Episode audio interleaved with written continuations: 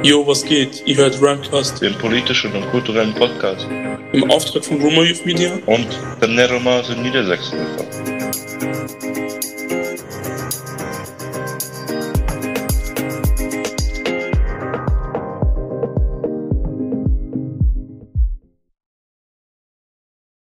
Herzlich willkommen zu Rhymecast, dem politischen Podcast und viel Spaß mit dem zweiten Teil. Orthodoxen feiern Ostern, aber auch zum Beispiel Weihnachten oder Silvester immer später. Ist es, äh, weil ihr verschiedene Kalender habt oder wie, wie kommt das? Ja, genau. Also es ist einmal das der äh, gregorianische und der julianische Kalender. Mhm. Und ähm, genau, wir halten uns quasi an die älteren Sachen, aber auch als jemand, der hier lebt und eingedeutscht ist, so, so gesagt. Also bei uns passiert genau das gleiche wie an Ostern. Also wenn wir Weihnachten feiern, fe- feiern wir den an den deutschen Weihnachten. Und wenn wir Silvester feiern, haben wir Mhm. schon immer an den ähm, deutschen Silvester gefeiert, also am 31. Und ähm, ja, also am ähm, Weihnachten quasi am 7. Januar Genau. wird dann auch Geschenke verteilt, aber sehr, sehr wenig, also in kleineren Rahmen, ne? Mhm. Ist halt die Kerze wichtig. Also wo man halt nochmal so darlegen kann, wo halt diese Chancengleichheit nicht immer gleich ist oder Gerechtigkeit. Äh, mein Freund, wir sind ja 1999 vom Krieg geflüchtet und äh, als wir in Deutschland angekommen sind, waren wir natürlich erstmal Flüchtlinge und mussten uns äh, im Asylantenheim anmelden. Bevor wir jetzt in Rheinland-Pfalz waren, waren wir in Münster äh, bei meiner Tante, die uns viel geholfen haben und ähm, da war es so, dass, dass erstmal ähm, die Flüchtlingsheime, weil so viel ähm, Leute aus dem Balkan und Albaner da waren, die waren überfüllt und wir hatten keinen Platz bekommen. Und Nino, kannst du dir vorstellen, was passiert, ähm, wenn der Staat einen Flüchtling keinen Platz im Flüchtlingsheim anbieten kann? Was denkst du, was sie dann machen? Ich denke, dass sie dann ähm, den Geflüchteten eine Chance geben, dass sie draußen Wohnungen suchen, oder? Also außerhalb des Heimes, oder? Genau. Das ist, es ist so, dass du, wenn du ein Haus hast, was mehr, mehrstöckig ist, dann kannst du zum Beispiel sagen, hier, hört mal zu, ähm, im dritten Stock, im Dachgeschoss, da lebt aktuell keiner. Ich, bie- ich biete euch an, dass ihr Flüchtlinge aufnehmen könnt und dann kriegst du zum Beispiel Miete vom Staat. Und so wurde es halt erstmal angeboten, aber wir dachten uns dann, okay, bevor wir bei Fremden leben müssen, haben wir erstmal für gute zwei Monate bei meiner Tante und jemandem gelebt und so. Und irgendwann ähm, haben wir halt gemerkt, so in so einem langen Zeitraum, egal ob es Familie ist, irgendwann belastest du die Menschen. Dann haben wir gesagt, okay, wir müssen jetzt äh, was finden und haben nochmal nachgefragt und so richtig äh, Ja. die Leute genervt, so Flüchtlingsheim und so. Und dann haben wir halt endlich so ein äh, sowas bekommen und ähm, es gibt ja Unterschiede bei Flüchtlingsheimen, äh, Heime, also bei den Asylantenheimen. Es gibt ja einmal so Baracken, was so wie Häuser aufgebaut ist, was so ein bisschen besser ist, Ja. sag ich mal. Und es gibt halt immer so diese Hochhäuserwohnungen, weißt du?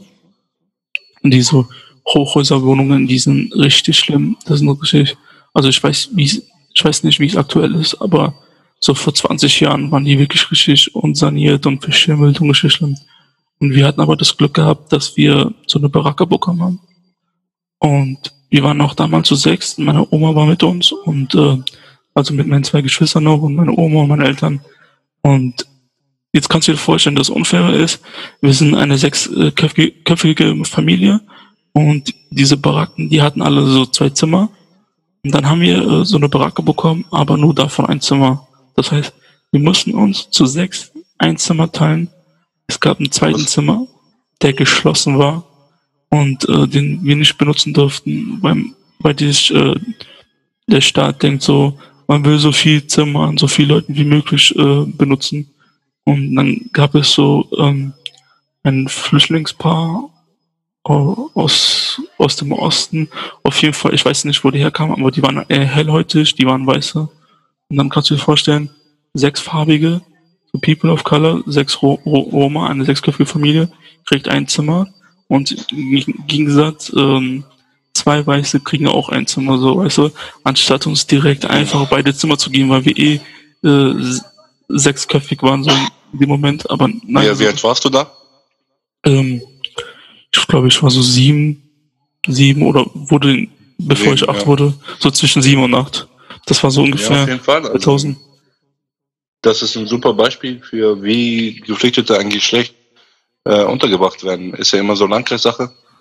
Also Deutschland nehme ich gar nicht aus. Ich meine, 2013 damals, wo es sehr viel Probleme äh, gab mit der Einwanderung aus Rumänien, angeblich also äh, viele Probleme in Anführungsstriche, finde ich, weil das auch so eine doppelte Mo Medaille ist. Also äh, Friedrich, damals der Innenminister, hat äh, die ganze Zeit rumgeheult, wir haben Probleme, wir haben Probleme mit den Bürgern aus Rumänien und so.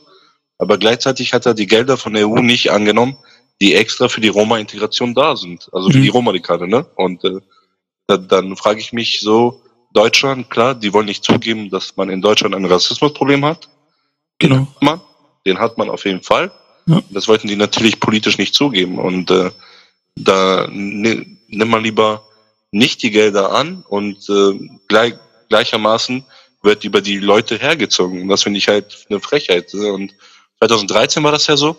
Und äh, ja, seitdem hat sich nicht so wirklich verbessert. Also die äh, Gelder werden nicht so wirklich abgerufen, die eigentlich da wären. So, ne?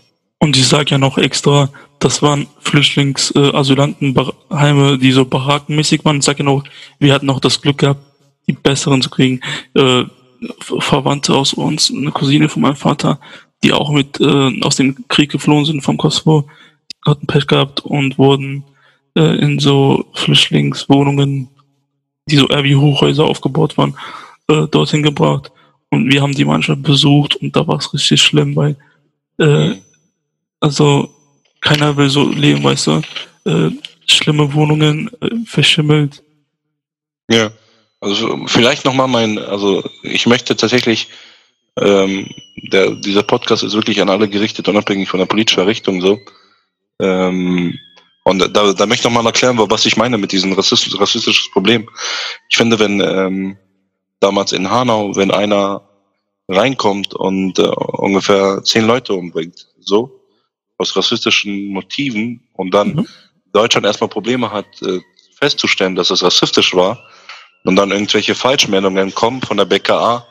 Also erstmal kam so eine Falschmeldung. Ich weiß nicht, hast du wahrscheinlich auch mitbekommen, ja. ne? Das Dass die BKA es nicht erstmal als, als rassistisch einstuft. Und danach, nächsten Tag danach, wurde irgendwie, ja, äh, es war doch rassistisch.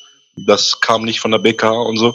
Und da, das finde ich schon sehr problematisch. Also generell, ich meine, als jemand, als äh, jemand, der kanakisch aussieht, sage ich mal, mit schwarzen Haaren und so weiter, äh, ja, es ist halt äh, komisch, ne? Man hat, äh, man hat so ein schlechtes Gefühl auf den Straßen, in Shisha-Bars und so. Jetzt Corona, klar, geht man ja sowieso nicht raus, aber ich meine davor die Tage, wir waren in Shisha-Bars in Göttingen äh, und äh, es, es war kein Mensch da, ne? Weil die, die Eltern haben gesagt, ihr, meine Kinder, ihr geht heute nicht raus. Und das kann, kann ich auch verstehen, weil ich meine, die Leute können auch denken, okay, ich lasse jetzt meine Kinder in die Shisha-Bars und dann nächsten Tagen können die erschossen werden. Und äh, das ist schon eine krasse Realität, die wir zurzeit in Deutschland haben.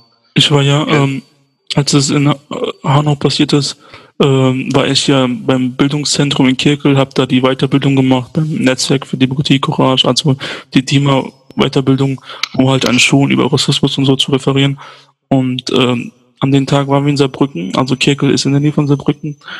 Und dann habe ich auch direkt so eine Nachricht von meiner Mutter bekommen, so nach dem Motto, wo bist du? Und geh auf keinen Fall in eine Shisha-Bar, weil die halt weiß, ich gehe öfters in Shisha-Bar. Von, von deinen Eltern, ne? Ja, genau. ja, voll. Ja, Meine Eltern haben auch, also ich glaube, die, sobald die das gehört haben, haben die gesagt, ey, du, du sollst nicht mehr Shisha-Bar gehen, kein, kein raus, kein nichts. Und ich glaube, es waren halt nicht die einzigen Eltern. Ich, ja. Wir waren, ey, ohne Scheiß, wir waren, äh, ich war mit äh, Hamza, Sali und Jema waren wir in der Shisha-Bar. Wir waren alleine da. Es waren so, es waren nur zwei weiße Personen und das war's. Also People of Color, Black People of Color hast du da nicht mehr gesehen, ne? Die waren mhm. auf einmal weg. Und das ist halt so Auswirkung von solchen Sachen. Ich finde, das Problem ist, die Menschen wollen wieder Vertrauen haben, vor allem bei dieser NSU-Sache und so. Das ist jetzt ein sehr großer Komplex, aber ich versuche das jetzt so ein bisschen zu minimieren. Ähm, viele unserer Menschen, die von Rassismus betroffen sind, versuchen Vertrauen an den Behörden zu äh, wiederzubekommen, sage ich mal aber dadurch, durch, durch solche rassistische Sachen, dass sie nicht direkt reagieren, ist es schwierig mit dem Vertrauenswiederaufbau, sage ich mal. Genau.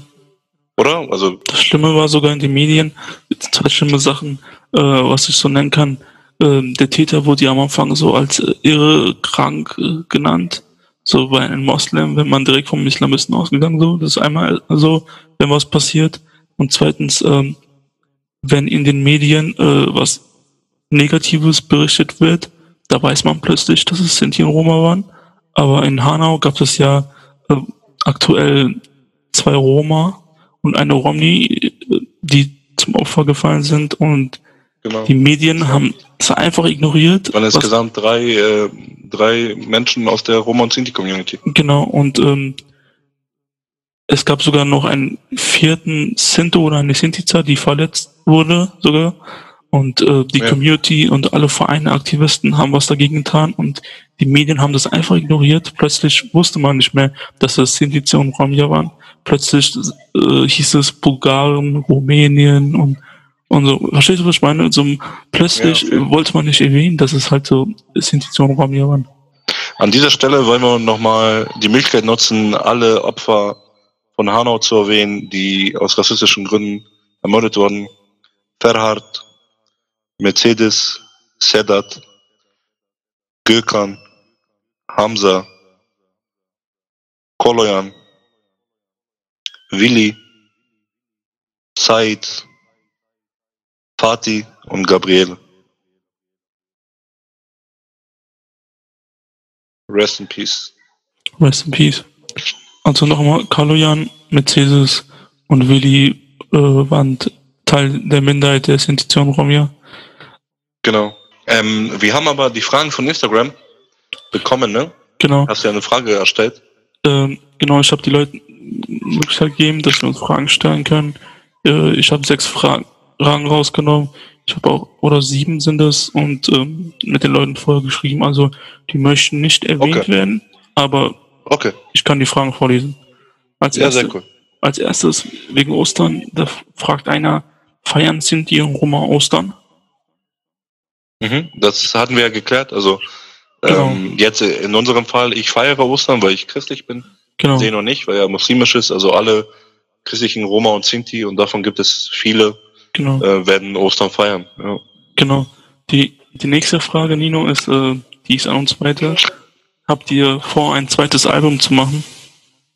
Ein zweites Album. Boah, gute Frage, gute Frage. Ähm, um ehrlich gesagt hätte ich voll Bock auf ein zweites Album. Oder Zeno? Also, Also, ähm, aktuell, Weil- ähm, ja, ja, also, weil ich, ich finde einfach, auch wenn man die, die Dokumentation dazu sieht auf YouTube von ähm, People of Color, also den, den, das Album, sieht man einfach, wie viel krass enorme Freude wir dabei hatten und mhm. wie viel, wie viel Kraft uns das irgendwie und auch Spaß gekostet auch. hat, aber auch gegeben hat und auch Spaß und auch das ist wirklich für mich ist das als jemand, der in der Jugendarbeit groß geworden ist, ist das tatsächlich Werkstatt der Demokratie so genau solche Projekte und deswegen hätte ich Bock auf so ein zweites Ding, aber mal schauen, was die Zeit so bringt. Also nochmal von meiner Sicht den Leuten zu erklären, äh, wir hatten ja mit den, die Young World Breaker ist eine politische Rap-Crew ähm, und wir hatten ein Projekt gehabt, das hieß Rap CD gegen Rassismus und was von Generationen hoch drei gefördert wurde. In diesem Rahmen haben wir diese CD gemacht und äh, hatten uns an Seminaren getroffen und halt äh, aufgenommen.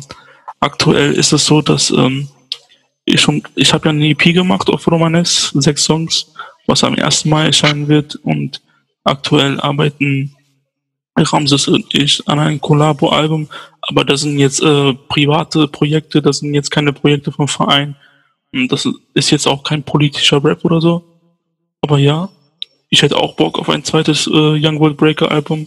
Die Frage ist, wie ist es realisierbar? Das heißt, wir müssten rein theoretisch nach einem Projekt beantragen, oder Nino? Ja, genau, also es ist das ist halt immer die Sache.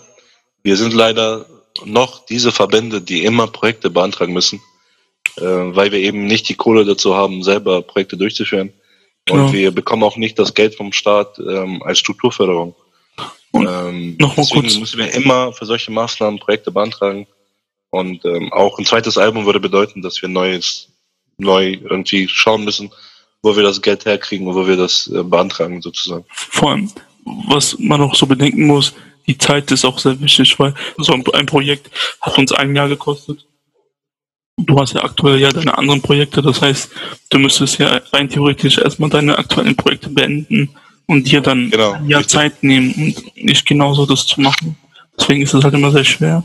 Aber wir hoffen, dass es irgendwann, also ich kann schon mal sagen, dass wir schon mal Ideen haben. Wir haben sogar eine Idee für einen Albumtitel, aber wie gesagt, wie, wie es möglich ist, das müssen wir schauen.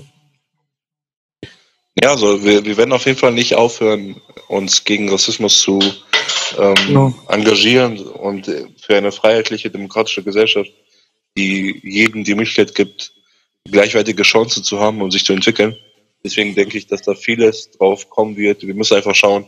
Wir haben ja auch ein Privatleben irgendwann und äh, dann neben unserem Privatleben, dass man dann irgendwann mal auch schaut, was man so realisieren äh, lassen kann. Vielleicht so eine Anekdote nebenbei. Also wir hatten so Abende, fällt mir gerade ein. Wir hatten einen Auftritt in Uslar gehabt. Es war 12 Uhr abends. Ähm, es war sehr, sehr spät eigentlich. Und äh, das sollte die erste Bundesjugendkonferenz sein. Also ihr müsst euch vorstellen, wir sind in Uslar, ein kleines Dorf im Landkreis Nordheim in Arsch der Welt in Südniedersachsen. Und es ist 12 Uhr abends, wir hatten einen Auftritt gehabt, wir sind todmüde. Mhm, Und genau. wir bekommen ein- einen Anruf, ob wir nach Berlin kommen. Ähm, die erste Bundesjugendkonferenz stattfinden soll ohne mich. So, und äh, unsere Leute aus Nordheim waren schon da. Da habe ich und Zeno gesagt, okay, weißt du, was wir machen? Nach diesem Auftritt, obwohl wir K.O. sind, steigen wir einfach im Auto und wir fahren nach Berlin. 300 Kilometer lang. Und davor habe ich ja mit Chia telefoniert und mit den anderen. Die haben gesagt, ja, komm. Und dann sagen, saßen wir einfach im Auto. Nach drei Stunden waren wir in Berlin. Und äh, ja, das sind halt so Sachen, wenn man wirklich Bock drauf hat, dann macht man die auch. Und das war so ein Beispiel, was zwischen mir und Zeno und den anderen, wie das gehen kann, so. Wenn man wirklich den Wille da hat, so. Oder? Wie, wie Ja. fandest du das? Ja. Also vor allem, ich hatte ja ähm, eigentlich noch mal übernachten sollen, so und dann morgens am nächsten Tag halt heimfahren sollen. Dann habe ich einfach ganz spontan gesagt, nee, egal, komm, wir fahren jetzt hin. Sind halt Ja, genau, 300 genau. Kilometer hingefahren nach Berlin, waren eigentlich voll müde, voll erschöpft, weil wir den ganzen Tag beschäftigt waren wegen den Auftritten und so alles und wir sind einfach nach Berlin gefahren, hatten da noch mal vielleicht ein, zwei Stunden geschlafen und sind pünktlich morgens zum Frühstück äh, aufgetaucht. Richtig, genau. Also vielleicht äh, für die Zuschauer, erinnern, die nicht äh, beim Bundesjugendtreffen dabei sind und Bundesjugendkonferenzen, Genau, kannst du es Äh, mal man muss erklären? sich vorstellen, man muss sich vorstellen, es, man ist in Deutschland unterwegs, also Zeno kommt ja aus Mainz, ich komme aus Nordheim, wir haben Leute aus ganz NRW, aus äh, Baden-Württemberg, aus Berlin ähm, und aus Saarland und so weiter. Und bei solchen Bundesjugendtreffen, wir kennen uns ja alle untereinander und bei solchen Bundesjugendtreffen kommen wir zusammen und da haben wir die Möglichkeit zusammen zu chillen, gemeinsam Workshops zu machen, gemeinsam Förderungen auf die Polit an, an die Politik zu stellen und sowas. Und deswegen ist das natürlich ein super Mehrwert und deswegen lohnt sich das auch mal so drei Stunden in der Nacht mal nach Berlin zu fahren, Ja. um die Leute da zu sehen. Und ich, ich habe das null, null äh, Prozent bereut, so würde ich wieder machen, weil eben solche Begegnungen super gut sind, ne? Ja. Für Ja. mich persönlich, ich, hab, also, ich schätze die sehr. Nino, ich würde sagen, hier sind mehrere Fragen. Ich nehme noch eine Frage und die restlichen können wir dann nächstes Mal machen, weil sonst äh, dauert, wird der Podcast zu lange und ähm, die, Ja, okay. so, also eine äh, fragt, wie kommt es dazu, in Deutschland und Europa aktivistisch zu äh, engagieren? Boah, das ist natürlich die Frage der Fragen, ne? Ja. Das ist die Frage der Fragen. Ja. Ähm, soll ich anfangen? Willst du anfangen? Ähm, du kannst gerne anfangen, oder wenn du willst, kann ich auch Okay. anfangen. Ja, also eigentlich wollte ich nie politisch aktiv sein, um ehrlich gesagt. Ich bin, ihr müsst euch vorstellen, als 16-Jähriger bin ich ja nach Deutschland zurückgeflüchtet. Ich bin ja unter der Flagge geboren und als 8-Jähriger nach Serbien und dann als 16-Jähriger wieder zurück, um die Geschichte abzukürzen. Und äh, ja, ich bin dann nach Deutschland gekommen. Ich wollte eigentlich ganz normal meine Schule fertig machen, aber ähm, damals noch auf der Hauptschule geschickt worden. Und äh, ja, ich, ich wollte eigentlich nur meine Schule fertig machen und Abi, Abitur machen, um dann irgendwann zu studieren als erster aus meiner Familie. Aber irgendwann mal kam halt das, das Bleiberechtkkampf bei mir. Ich hatte dann 2013 erweiterten Realschulabschluss, Ausbildung und so weiter. Aber ich bin halt nicht durch die Paragraphe gekommen. Und dann musste ich halt einen Antrag bei der Härtefallkommission in Niedersachsen stellen. Und mhm. da musste ich politisch aktiv sein, ob ich will oder nicht. Und äh, die Geschichte abzukürzen, irgendwann können wir nochmal tiefer darauf eingehen. Mhm. Ähm, da, dann habe ich angefangen, 2012 mich politisch zu engagieren. Und seitdem bin ich politisch aktiv und ich glaube, werde mein Leben lang politisch aktiv auch bleiben, weil eben, ähm, ja, du siehst halt Sachen, wenn du etwas siehst, ich bin einer, ein Mensch, wenn du etwas siehst, das schief läuft oder verbessert werden soll, dann nimm das in der Hand und verbessere es. Und wir wissen, was schief läuft und wir versuchen es zu verbessern. Ja. Äh, mit unseren KooperationspartnerInnen und UnterstützerInnen. Mhm. Genau. Ähm, genau, also mein Vater ist ja ein Journalist und hat auch im Kosovo seine eigene äh, Radiosendung auf Romanes gehabt, Romanes gehabt und äh, auch seine Zeitschrift gehabt, die einer der wichtigsten im Kosovo waren. Und äh, da wir aus dem Krieg geflüchtet sind und wo auch Roma halt verfolgt und ermordet wurden, hatte ich irgendwie immer was mit diesem Thema zu tun gehabt. Genau, und aber so erst so in den letzten vier Jahren habe ich mich ähm, mehr engagiert und mich halt damit befasst, mit der, unserer Geschichte schon immer mich dafür interessiert. Und dann 2017, äh, wo ich anfangen wollte zu studieren, gab es ja dieses ähm, Bildungstreffen vom Doku oder Zentralrat der Sinti Roma, der deutschen Sinti Roma und da haben wir uns auch kennengelernt, Nino, weißt du noch? In Köln.